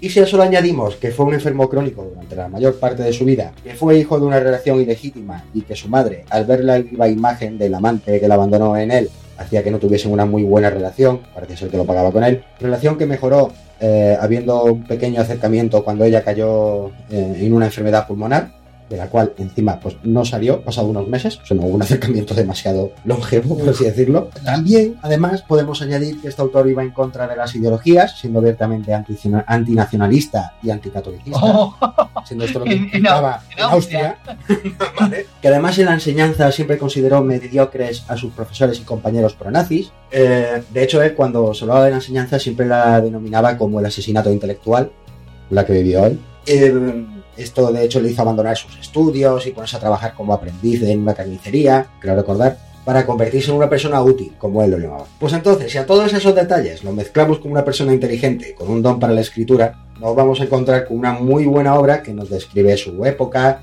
eh, escrita desde el conocimiento en estos relatos y que nos va a hablar, eh, no es una biografía propiamente dicha, o sea, es una ficción biográfica, pero que sí, eh, sí, sí nos va a saber, va a ver muchos de sus hechos, que muchos de los hechos que pasaron durante toda su vida, ¿no? Y bastante intensa, por cierto. Los temas principales que nos vamos a encontrar son los miedos, vacíos, frustraciones, soledad, muerte, destrucción, traumas. Aún así, aunque a simple vista pueda parecer que nos vamos a encontrar con una obra pesimista, ¿vale? En una lectura superficial, pues sí, podría parecer así. El resultado es todo lo contrario. Es una obra que, no va, que nos va a hablar de la superación y de, pese a todas las adversidades, pues siempre se puede levantar cabeza y seguir adelante, siendo su principal temática realmente el impulso hacia la vida y el ser conscientes de lo que realmente vale. Claro. Y lo bueno de todo, pues eh, es que llega ese optimismo a través de la cruda realidad. Y no como se suele hacer, a través de una serie de mentiras con las que normalmente se nos cuenta, ¿vale? Para ser felices. Mm. Entonces, eh, para que veáis un ejemplo de la reiteración de la que os hablaba y de su carga emocional, os voy a leer unas pequeñas frases del primero de los relatos que nos encontramos, el que se titula El origen, y en el que habla del primer bombardeo que sufrió Salzburgo en octubre del 44. En la acera, delante de la capilla del Burgerspital, pisé un objeto blando y, al mirar ese objeto, creí que se trataba de una mano de muñeca. Y también mis compañeros de colegio creyeron que se trataba de una mano de muñeca, pero era la mano de un niño, arrancada a un niño. Repite varias palabras, pero como ves, eh, como que tiene cierto sentimiento en estas frases. Sea un recurso artístico Sí, para darle sí, sí, fuerza sí, sí, sí. A la sensación es- emocional. Está bastante es bien. Su principal, su principal recurso. Esto, esto, vamos, queda muy claro en, la- en las 500 páginas. Sí es verdad que a veces dicha reiteración nos puede resultar un poco cansina, y por citar dos ejemplos, ya que hay muchos durante el volumen, eh, voy a citar los que comentaron en el blog de la tormenta en un vaso, que me parecen más que acertados. Porque dice, hay tanto para elegir, ¿qué hago? Mira, voy a, voy a tirar de internet a ver qué ejemplos lo puedo encontrar por ahí ya. Y os cuento. El primero dice así. Durante 10 días estuvo mi abuelo expuesto en el cementerio de Maxland, pero el párroco de Maxland denegó su inhumación porque mi abuelo no estaba casado por la iglesia. La mujer que dejaba, mi abuela, y su hijo crecieron todo lo humanamente posible para conseguir su inhumación en el cementerio de Maxland, que era el que correspondía a mi abuelo. Pero no se permitió su inhumación en el cementerio de Maxland, en el que mi abuelo había deseado ser inhumado. Como podéis ver, la reiteración es bastante continua. Y el segundo ejemplo, pues, por ejemplo, es que la palabra instituto aparece nada más y nada menos que 17 veces en una sola página, página 90 y algo. No me acuerdo mismo cuál. Aún así, este estilo se podría asemejar un poco al recurso estilístico de Kafka, el del falso descuido, ¿no? pero que sin embargo está más que cuidado. En definitiva, es un volumen para disfrutar, eh, con tiempo, para poder saborearlo, ¿vale? que es un autor que se podía considerar como uno de los grandes del siglo XX y que debería de ser de lectura obligatoria. Y, vamos, que sin duda, pues, eh, de indiferencia, no, no os va a dejar indiferentes, muchísimo menos. Así que ya sabéis, si queréis recordar una época de un país un poco complicado, y de una época complicada, tenéis que echarle un vistazo, leer, relatos. Vaya, vaya eufemismo, Dani. Una Sí. época complicada. Sí, complicada. Eufemismo, eufemismo allá donde los haya. sí, sí, sí, sí, sí. No lo podéis perder. Ya sabéis, relatos autobiográficos de Thomas eh, Bernard. Me lo anoto, aunque no te voy a mentir. Me gusta ese recurso, pero en 500 páginas me... Puede ser cansino, sí, lo digo, lo digo. Pero ya te digo, sí. ¿De qué, ¿De qué fecha has dicho que era? El libro en concreto eh, son varios relatos, varios relatos a lo largo de su vida, pues hazte la idea... Sí, sí, sí, a partir del 44 empezaron a escribirse estos relatos, supongo. Pues sí, después partir del de- bombardeo. No, lo digo por el- la escritura automática, es decir, el poner puntos y que el lector esté atento, que sea un recurso, una Sí. técnica para que el lector esté atento y participe en la, en la creación del relato. Por eso eh, se utiliza esa técnica mucho en la vanguardia, hace años 20, 30. No, Lo hizo En- más tarde, lo hizo más tarde, sí, sí, sí. Claro, por eso digo que el- la literatura austriaca, al igual que tú con el, lenguaje, yo no lo tengo muy... Sí. no lo tengo muy reciente. sí, sí. Hombre, de, de la vanguardia yo había oído que, que la que más fuerza había pegado, uno de los movimientos que más fuerte había pegado durante la época de la Alemania nazi fue la del futurismo, ¿no? De, de- Sí, sí, no, él, se basa en eso, él se basa en hechos cotidianos. Pero- en Claro, pero si tú dices en la biografía que el tío despreciaba todo lo que era fascista y nacionalista, no, no lo veo muy, muy a favor de ponerse a participar en semejantes vanguardias. No, sí, pero yo me, yo a lo que me refiero es a la, a la técnica en sí, es decir, Sí, a la no utilización de ningún tipo de punto. Claro. Es igual que hace Benet con.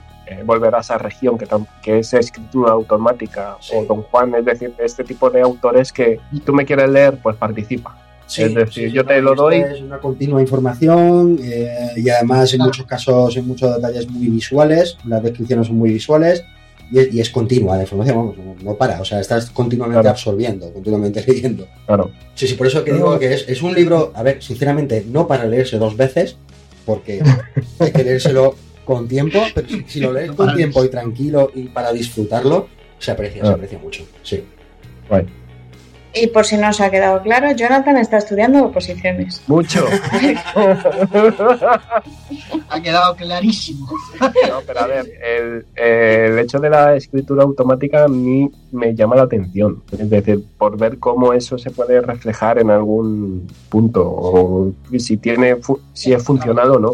Sí, este hombre, para este hombre es completamente fun- funciona, o sea, al 100%. Yo, de hecho, te recomiendo mucho esto, Jonathan, porque te, va, así para las oposiciones y demás, incluso te, te podría venir bien. Sí. Creo que, creo que Jonathan se va a llevar hoy un montón de lecturas. Sí, ¿eh? sí, Sí, sí, unas cuantas, unas cuantas, unas cuantas. Y bueno, yo voy a aportar la mía, eso sí, con puntos. Vale, importante. Eh, yo voy a hablar de. Ya he avanzado antes que la literatura hispanoamericana me está llamando. Realmente, como dice Marina, es por culpa de las oposiciones. Sí. Pero bueno, me estoy encontrando con una serie de autores que ni, ni pensaba yo que, que me podían atraer, absorber. Hoy os voy a hablar de Los Detectives Salvajes de Roberto Bolaño. Y para empezar os voy a leer pues cómo empieza. La primera línea. 2 de noviembre he sido cordialmente invitado a formar parte del realismo visceral. Por supuesto he aceptado. No hubo ceremonia de iniciación. Mejor así. Bueno, eh, realmente el que habla ahora mismo no es el verdadero personaje principal y el alter ego de Roberto Bolaño, sino es García Madero, el que protagoniza la primera y la tercera parte de la, de la novela. Aparte de cómo está escrito y tal, la estructura de la novela de los, de los detectives salvajes me encanta, porque consta de tres partes. Primera transcurre en México, a finales de 1975. De hecho, son los últimos años, los últimos dos meses de este año. Tercera en el desierto de Sonora, en el principio de 1976. Segunda parte consta en fragmentos correspondientes a testimonio de 52 distintos personajes. Atención, 52. cada uno con su propia historia y su propia vida, pero siempre eh, rodando en torno a las vivencias en- entre los años 1976 y 1996 de dos poetas, Arturo Vela. ¿eh? No lo digo, digo, que tiene tela. Sí, sí, sí. Pero es que todos, como decía, eh, giran en torno a, a estos dos poetas, Arturo Velano y a Ulises Lima, en distintos lugares del mundo. Es que además, como se van encontrando con estos dos personajes, entonces cuentan lo que les ha ocurrido con ellos. El relato es un homenaje al infrarrealismo, movimiento poético, que la novela es denominado realismo visceral, como ha dicho Juan, eh, Juan García Madero en, en las líneas que he leído, y a sus integrantes, evidentemente. Así, Arturo Velano es en realidad, como he dicho, el mismo Roberto Bolaño, y Ulises Lima es el poeta mexicano Mario Santiago Papasquiaro, el que no tengo el gusto de conocer, pero que ya me voy a hacer yo con algo de, de lo que ha escrito. Porque si su poesía tiene la misma carga que su vida, va a ser la leche. En fin, Lo vendes bien, Eh, ¿eh? Sí, sí, sí. en esta novela nos vamos a encontrar con escritores o aspirantes a escritores, revistas literarias, tertulias, librerías, que se van a convertir con frecuencia en el marco de las acciones. Los diálogos aparecen eh, trufados de citas literarias, encubiertos como indicio caracterizador de unos personajes cuyas lecturas han llegado a ser en ellos casi una segunda naturaleza. Así, un ejemplo de estos 52 personajes que os he dicho eh, Amadeo Salvatierra evoca la figura del general Diego Carvajal, tiroteado en el patio de un prostíbulo, y que afirma, a mi general le gustaba salir al patio a fumarse un cigarro y a pensar en la tristeza poscoito, en la pinche tristeza de la carne, en todos los libros que no había leído. En otro sentido, hay páginas llenas de consideraciones literarias puestas en boca de diversos narradores, como Luis Sebastián Rosado, Amadeo Salvatierra, como he dicho antes, o reelaboraciones de textos ajenos, como la de José Lendoiro, donde se rehace un cuento de Pío Baroja. También hay declaraciones de autores en la Feria del Libro de Madrid e incluso escenas en las que intervienen escritores reales, como Juan Marsé y Octavio Paz. Hay que añadir que la historia, enriquecida incluso como lo está, con numerosas y certeras referencias a la realidad chilena y al exilio de muchos intelectuales hispanoamericanos, no es lo más destacable de esta novela, de los detectives salvajes. Las indagaciones de Arturo Velano y Ulises Lima, defensores de la pintoresca estética del realismo visceral, encaminadas a encontrar a Cesárea Tinajero, la supuesta predecesora del movimiento, desemboca en un final, bueno, un tanto dramático, que tiene eh, posibles interpretaciones alegóricas, sin dificultad con una doble clave literaria y también política. No hay duda de que existe un trasfondo de experiencia personal muy acusado, pero mucho, mucho. Y más si notamos cómo el, autor juega con el parentesco fónico entre Velano y Bolaño, ¿vale? Tal vez sin percatarse de que Velano, o quizás sí, es también el anagrama de novela, de construcción ficcional. Eh, lo decisivo es la configuración de la historia, su organización narrativa. Eh, como digo, en la parte central, enmarcada por los dos fragmentos del diario que he dicho antes, que es el narrador, eh, que García Madero es el narrador y recopilación del conjunto, está formada por los relatos de medio centenar de testigos que aportan datos acerca de Velano, de Lima, y, de su empeñada búsqueda por varios países de, de esta enigmática cesárea tinajero. Estos microrelatos se superponen y complementan, ofreciendo así, de acuerdo con una técnica bien conocida y probada en la novelística de nuestro siglo, una visión fragmentada y discontinua de la realidad, con muchas luces pero aún más sombras, con perspectivas diferentes y hasta contradictorias. De hecho, hay uno de los capítulos en el que es sobre un hecho en el que aparecen cuatro personajes. Los cuatro personajes se van contradiciendo uno a los otros. Así que, y entonces el lector se queda como diciendo, bueno, ¿a quién hago caso? Eh, eh, esa- ese recurso me mola muchísimo, ¿eh? Está, Recurso me- Está interesante. Eh, Este modo de proceder, como digo, ofrece al menos una ventaja y un peligro. La ventaja es que los distintos narradores al implicarse en la historia, se convierten en personajes, eh, no son sin más puros cronistas y el autor puede singularizarlos e integrarlos en su mundo novelesco. Bolaño lo consigue bajo mi punto de vista con mucha brillantez. Los múltiples narradores se identifican no solo por su nombre, sino por su modo de hablar, por su por digamos por su bagaje cultural. No todos alcanzan la misma hondura, pero forman en conjunto un variado friso que acredita un talento nada común de novelistas y que incluye una minuciosa atención a las variantes idiomáticas.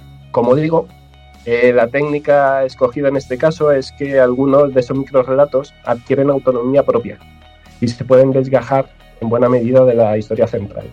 No sé si, si conocéis el problema que existe con, el primer, con la primera parte de Quijote, que las andanzas de Sancho y, y Cervantes se ve obstaculizada por distintos cuentos que, que se Ah, van sí. dando por el camino. Pues este es el problema de esta novela. El autor ha ido metiendo por medio historias que sí tienen que ver con Bolaño y con Ulises Lima, pero si las quitas no pasa nada. Que no tiene nada que ver con la trama ni con la historia principal. Un rollo parecido también al de Alicia en el País de las Maravillas, cuando te metían los, los poemas y lo- el cuento del amor y el carpintero y toda- todas esas movidas que están en medio de la novela. Para mí eso no me impide. Para muchos críticos eso es un, es un escollo y es algo que, que emborrona la novela. Hay ejemplos como lo de Mary Watson, Amy Cons o Edith Foster, que para algunos se pueden se, se lo podía haber ahorrado o incluso hacer un relatillo. Ya. ¿vale? Eh, también es interesante un relato, el relato de Auxilio Lacour acerca de su encierro en la facultad durante los disturbios del 68 y que da una idea cabal acerca de la maestría narrativa de Bolaño, indiscutible hasta cuando el autor se deja llevar demasiado por la inventiva, porque realmente es una historia verdadera, mascarada en, en ficción, pero dentro de una más grande que es lo mismo. No sé si me he explicado. Más, sí, sí. Más o menos, ¿no? Es decir, eh, toda la- hay pequeñas historias que están enmascaradas por personajes ficticios, pero que todas están unidas por este personaje eh, velano, que en realidad es el propio Bolaño. Es una salvajada de, de novela. Eh, del autor, eh, para cerrar, nació en 1953, murió en 2003 y fue un escritor y poeta chileno, autor de más de dos docenas de libros, entre los cuales destacan esta, esta novela, Los Detectives Salvajes, publicada por Anagrama en el 98 y ganadora del premio Ralde en el mismo año, en el 98, y el premio Rómulo Gallegos en el 99. ¿Vale? Sobre el- este autor, eh, formó en, en esta época, en la época en la que se narra la novela, eh, parte del infrarrealismo, ¿vale? Que aquí en la novela se llama realismo visceral y que tiene una consigna con la que voy a cerrar. Eh, estos poetas decían que había que volarle la tapa de los sesos a la cultura oficial. Entonces, con esta idea, cierro mi intervención y recuerdo el título: Los, eh, los Detectives Salvajes de Ricardo Bolaño. ¿De Ricardo o de Roberto? De Roberto, de Roberto Bolaño. Ay, bastante importante.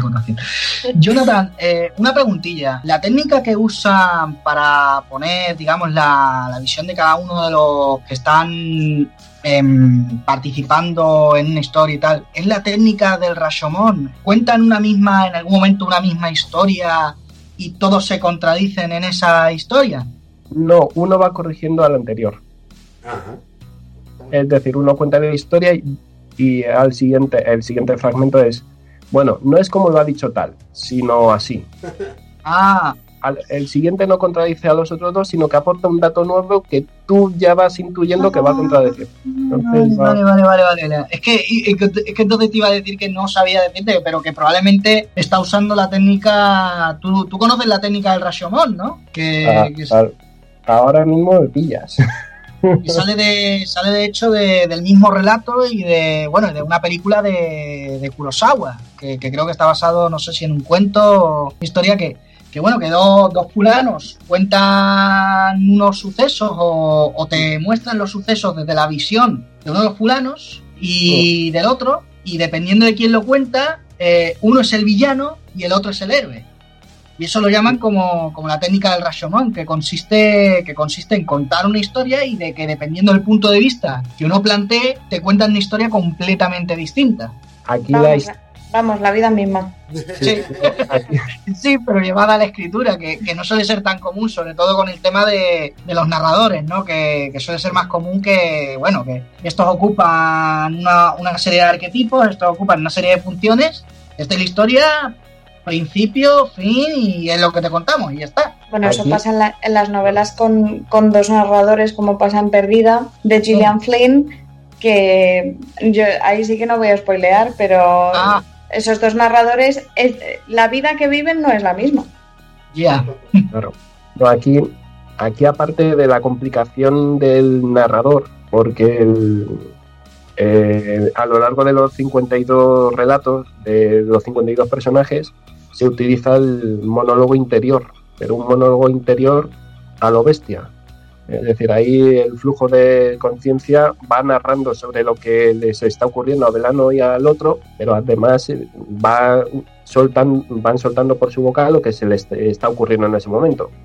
Entonces, a eso se suma lo que os he dicho de, de esto, pero no son contra en sí sí son contradicciones, pero sobre una misma realidad. No es que se opongan mucho, ¿vale? Vale, vale, vale. Nada, nada, nada. Eh, interesante, no me, me, me llama la atención. Ya, ya le echaré, le echaré un vistazo. Le echaré un sí, vistazo. está, está muy bien. Bueno, yo discrepo, pero eso es otro, Ya. eso es otro programa por, eh, que podríamos hacer sobre por qué, por qué a Marina no le gusta Roberto Bolaño y a todo el mundo sí. Ay, Ya. no te-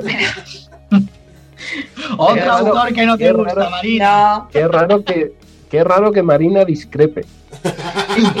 qué raro que no me guste un autor que le gusta a todo el mundo. Sí.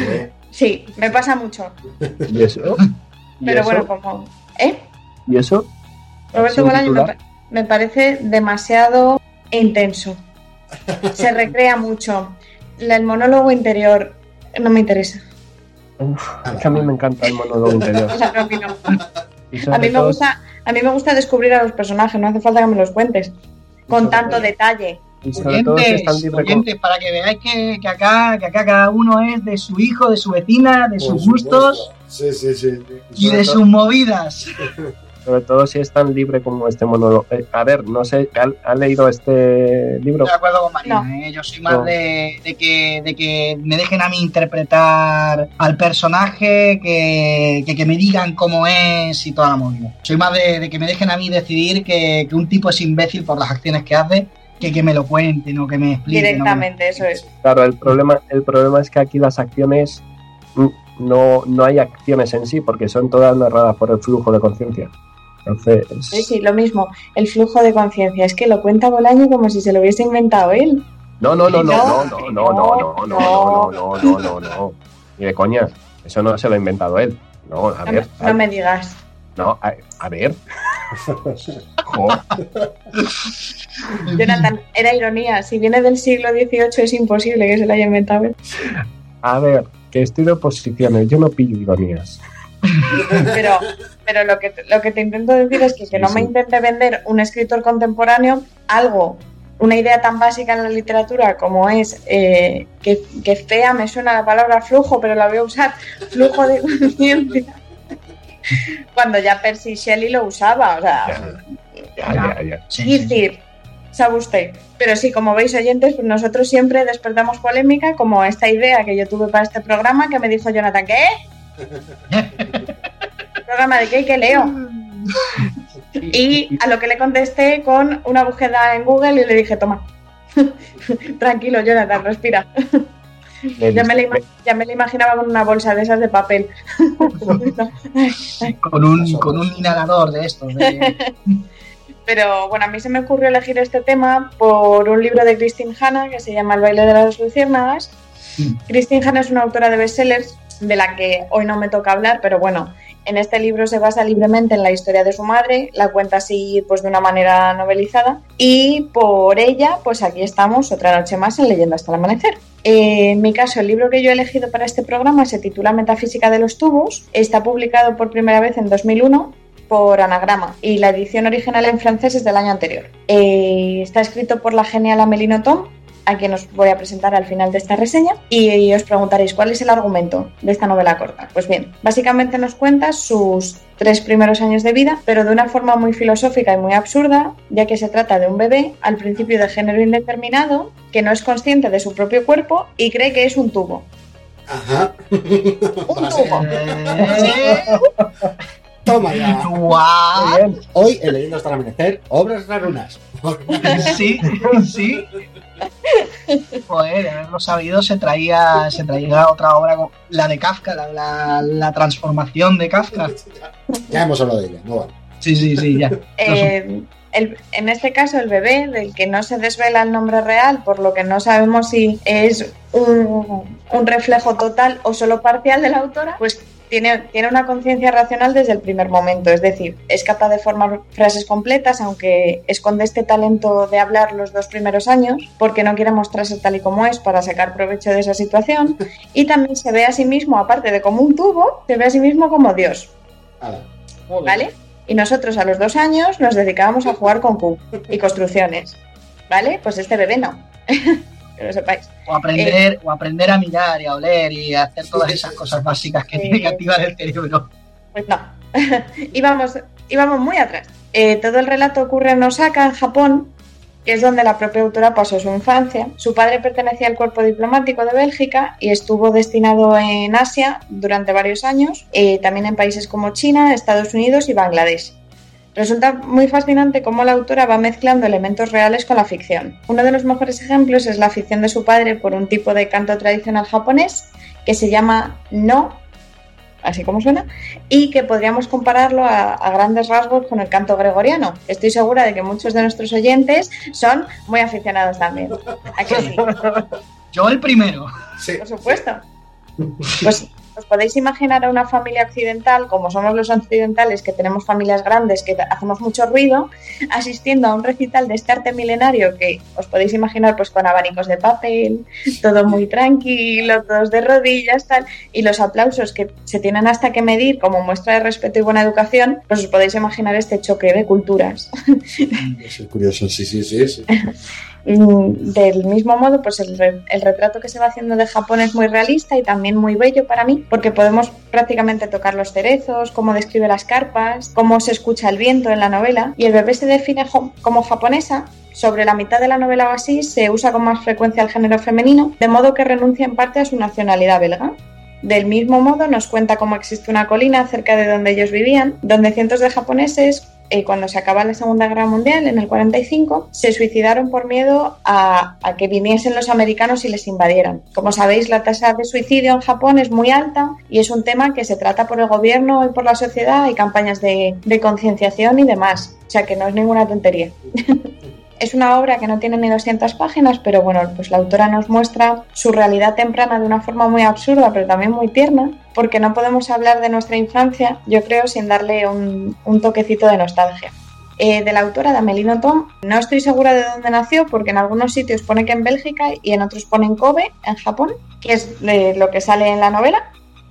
Lo que sí que sé es que nació en el 67, el año que también se, se establece en la narración, y su familia, como os he dicho, es eh, de origen belga, que es donde ella reside actualmente. Ella de verdad se llama Fabienne Notot y ha vivido en gran cantidad de sitios. Pasó muchos años en Tokio, donde trabajó como intérprete del francés al japonés, y lleva 26 años, 26 años, publicando una novela al año, que a mí personalmente me parece un reto, No, desde luego. Joder, y tanto. pero además aquí la amiga eh, lo que hace es que escribe tres novelas al año y elige solo una para publicarla, editarla y difundirla. Ah, bueno. La leche. Y nosotros aquí, ¿sabes? Sí. De charla. Eh, por supuesto, ha ganado una gran variedad de premios y muchas de sus novelas, la mayoría, contienen toques autobiográficos, como Estupor y Temblores de 2004, que también eh, se llevó al cine con el mismo título, Biografía del Hambre de 2006 y Ni de Eva ni de Adán de 2009. Personalmente a mí es una autora que me gusta mucho porque como veis es muy original, muy intensa y es imposible que te deje indiferente con un bebé que se cree un tubo. Sí, sí. Es así. Eh, repito el título, es Metafísica de los tubos de Amélie Nothomb. Joder. O sea, casi nada, intenso programa. allá donde lo saca. tenéis para elegir de todos los colores. Interesante, interesante es, eh, me estoy muy satisfecho con la lectura de, este, de este programa. Pues nada, chicos, pues muchas gracias por haber venido y haber traído todas estas lecturas. Gracias a los oyentes por haber escuchado hasta el momento aquí. Y nada, continuamos con eh, las siguientes secciones del programa. Y venga, nos vemos. Adelante vamos.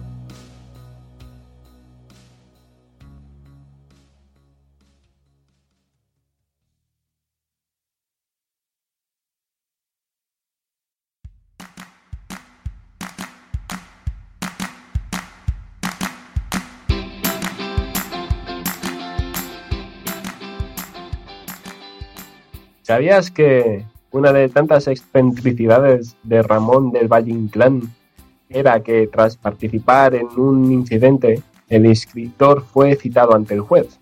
Y tras decir su nombre y su profesión, el magistrado le preguntó, ¿sabe leer y escribir? No, respondió el literato. Me extraña la respuesta, comentó el juez. Más me extraña a mí la pregunta, ironizó del Valle Inclán. No nos podemos olvidar del búnker en el que se cerraron los traductores de Infierno por orden expresa del autor, Dan Brown, para evitar filtraciones a la prensa. Si te pregunto si conoces el libro de Fireman, el bombero, no te suena, ¿verdad? Pero, ¿y si te digo Fahrenheit 451? Por supuesto. Ray Bradbury había pensado en el primer título para esta obra, pero como pensaba que era un poco insustancial, llamó a una estación de bomberos y les preguntó a qué temperatura arden los libros. La cosa fue sobre la marcha. Pusieron al escritor en espera, quemaron un libro y le informaron de la temperatura. De ahí el título. Emily Dickinson, probablemente la poetisa más famosa de Estados Unidos, solo publicó siete poemas durante su vida, todos ellos de manera anónima y en varias ocasiones en contra de la voluntad de la autora.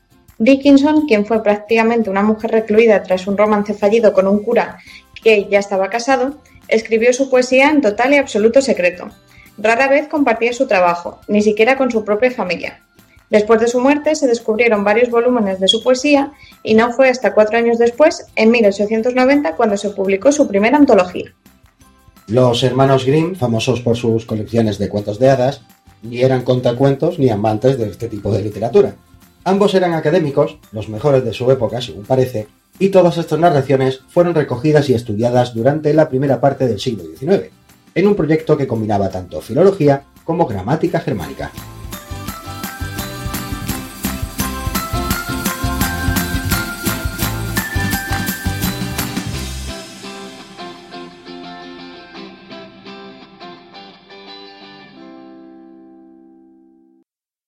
Con motivo del Día del Libro, hemos decidido traeros para este programa un relato de uno de nuestros oyentes.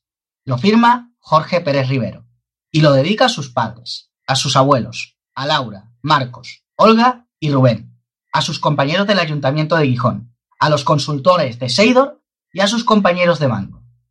Os dejamos con él. Su título, La última parada.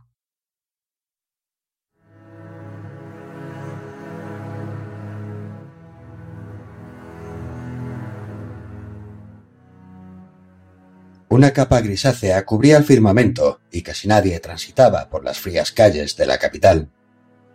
Un pequeño murmullo atravesaba el viento, mientras los lejanos sonidos que resurgir del tráfico, casi inexistente pero apreciable, acompasaban con la música que la naturaleza aún otorgaba a las grandes aglomeraciones metropolitanas. Entre aquella jungla de edificios que bien podría describirse como un laberinto creado a mala conciencia por hombres y mujeres para la sociedad actual, el leve golpeteo de unos zapatitos peculiares colmó de luz aquel silencio sepulcral. Una mujer elegante, vestida con un traje de seda azul y el pelo recogido en un moño, miraba a su alrededor continuamente, como si esperaba cruzarse con algún desconocido que llamase su atención. De repente alguien alzó la mano y, al instante, un autobús medio vacío se detuvo y abrió sus puertas para dar acceso a los que quisieran iniciar su último viaje. Eleanor dudó un segundo, apoyó un pie ante la puerta del vehículo y subió mientras echaba un último vistazo al exterior, lleno de murmullos y sonidos extraños. Es la última parada, señorita, dijo el conductor, creyendo que la mujer se había confundido de estación. Eleanor sintió, pero no dijo nada, y extendió la mano para dar al hombre las últimas monedas que tenía ahorradas, y así saldar su deuda. Eligió un asiento al azar y se acomodó. Escrutó la oscuridad de la calle sin dejar de escuchar las voces del viento golpeando las ventanas sin ton ni son. Solo faltaban unos metros para que la corta distancia que había decidido no hacer a pie llegase a su fin. Agarró su bolso con fuerza y de él sobresalieron pequeños documentos que enseguida volvieron a sumergirse en el interior. corazón le latía con fuerza. Un ligero temblor incomodó al hombre sentado cerca de ella. Cuando el autobús arribó a la última parada, los pocos pasajeros que aún quedaban allí lo abandonaron sin demora.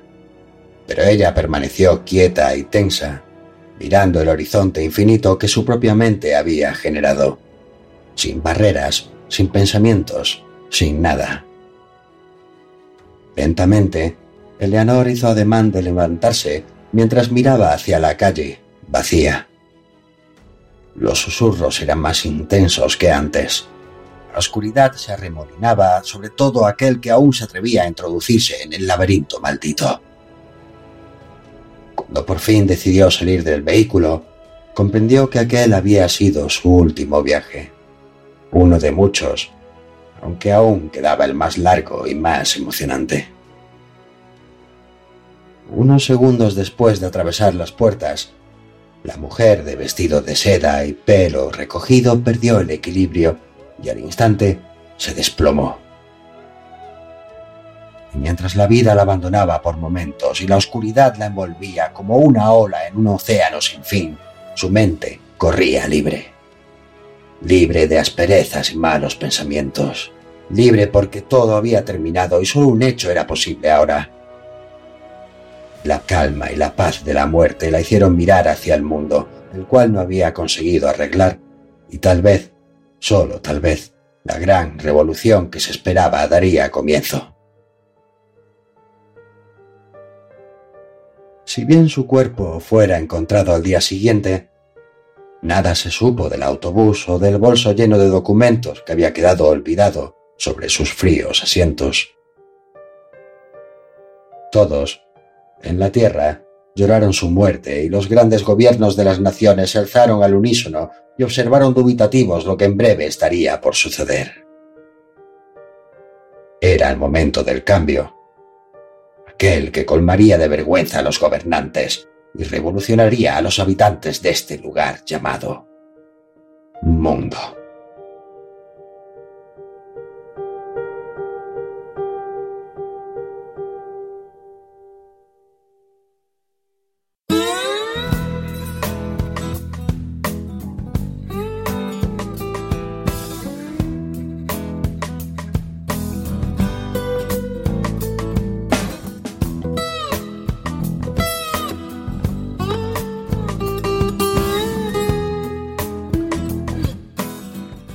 Aquí concluye el programa de esta semana de Leyendo hasta el Amanecer.